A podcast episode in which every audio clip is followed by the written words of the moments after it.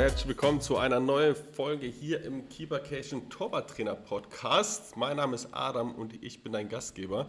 Und heute möchte ich eine Hörerfrage beantworten. Ähm, und die lautet, beziehungsweise es hieß so, wäre eventuell mal interessant, wenn ich auf die einzelnen Zonen beim Torwartspiel eingehen würde. Und das möchte ich gerne einmal machen. Ähm, wenn du hier schon länger dabei bist und schon, ja, ich weiß ja, der eine oder andere hat ja alle Folgen gehört, erstmal vielen Dank dafür.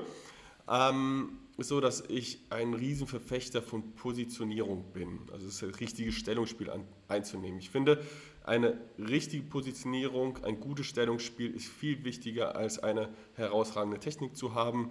Ähm, und da habe ich eine eigene Folge, glaube ich, zugemacht, die heißt Positionierung, Positionierung, Positionierung. Da gerne nochmal drauf, äh, verweise ich gerne nochmal drauf. Ähm, aber dennoch gehe ich gerne mal auf das Thema Zonen ein. Ähm, für ja, den einen oder anderen, der jetzt hier vielleicht zuhört, weiß, es gibt äh, vom DFB das sogenannte Zonenmodell.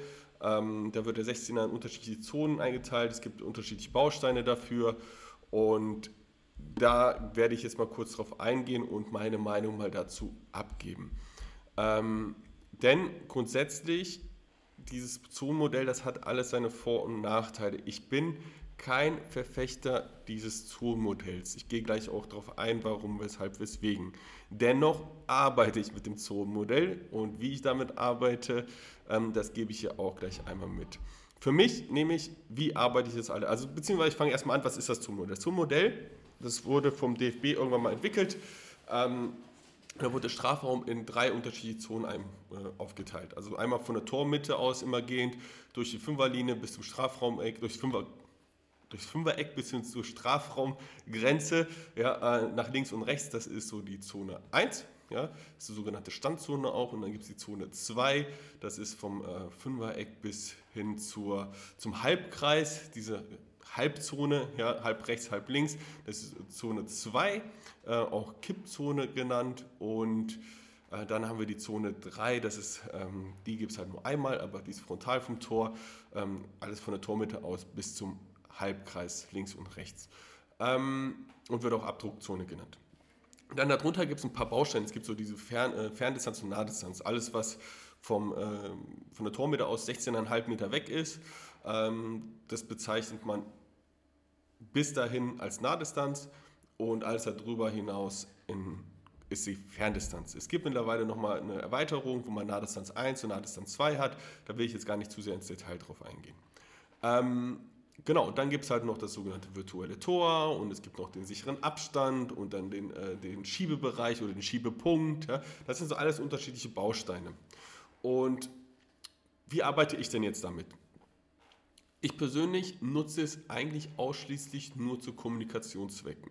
Denn wenn man einmal dieses Modell verstanden hat und weiß, wie das aufgebaut ist, dann kann ich jedem Torwarttrainer, zum Beispiel dir, wenn du das Zoom-Modell auch kennst, sagen, ja, ähm, mein Torhüter stand auf dem sicheren Abstand oder ein bisschen tiefer als der sichere Abstand, ein bisschen vor dem sicheren Abstand in Zone 2 von der rechten Seite, ja, und ähm, hat aber einen Schuss aus der Ferndistanz in Zone 2 bekommen. So, dann hat jeder direkt irgendwie ein Bild im Kopf, ja, das ist super zu Kommunikationszwecken. Oder ich meinen Tode einfach sagen, guck mal, beides in Zone 1 oder leg du den mal hier in Zone 3, Nahdistanz und so weiter. Dann ist man direkt klar, man weiß direkt, was von einem gefordert ist.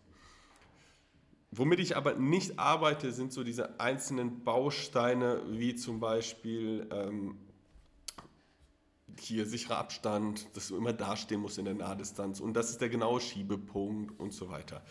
Ähm, das mache ich nicht, denn ich gebe mir mal ein Beispiel.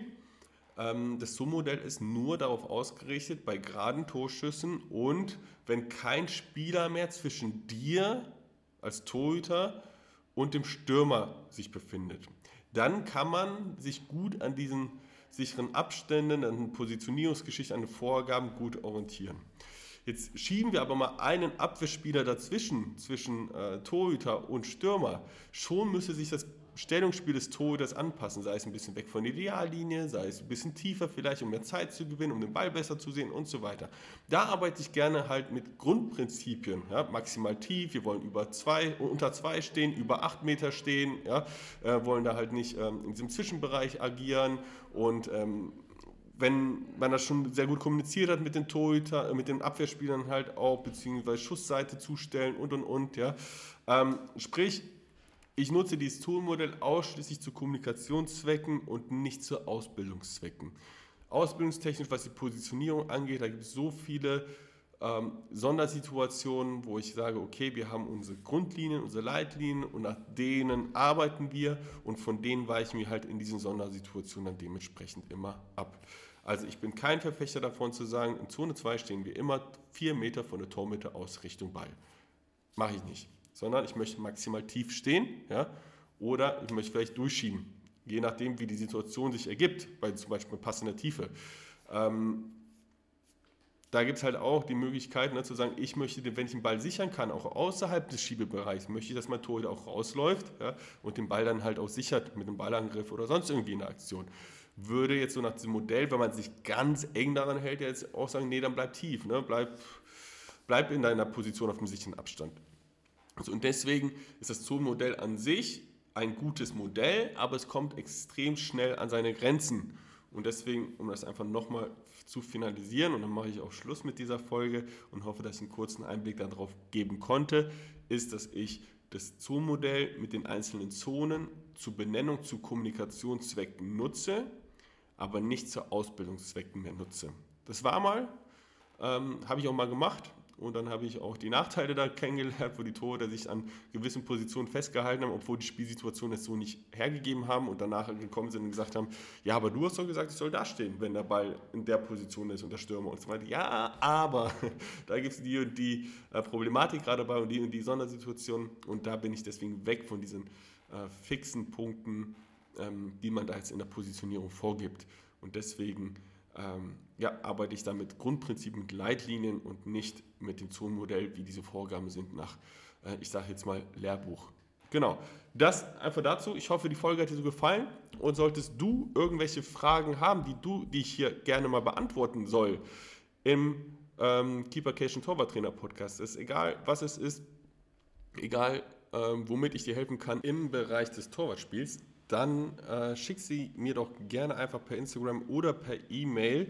Äh, beides findest du hier unten in den Show Notes. So, dann mache ich auch Schluss für heute. Möchte dich aber noch gerne daran erinnern, äh, diesen Podcast hier zu unterstützen. Und das kannst du auf unterschiedlichen, unterschiedlichen Formen. Zum einen kannst du den bewerten mit 5 Sternen, ähm, wie du es machst.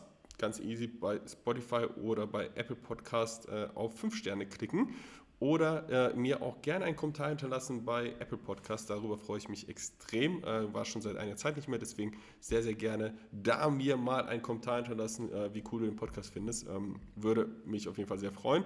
Ja, zum anderen kann ich noch empfehlen, den Podcast zu abonnieren und vor allem, was echt mal machen könntest, teil doch mal diese Folge oder deine Lieblingsfolge einfach mal in deinen Social Media Kanälen, sei es beim WhatsApp-Status, sei es bei Instagram oder bei Facebook oder eben schick mal mir direkt eine Folge an einen Torwarttrainer, den du vielleicht kennst, ähm, der vielleicht ja äh, einfach diesen Podcast mal kennenlernen sollte. Das würde mich freuen. Da haben wir noch mehr Zuhörer und vielleicht auch noch mehr coole Fragen, die dann auch reinkommen. So, das reicht jetzt aber für heute. Ich mache Schluss, bin raus. Bis dahin. Ciao.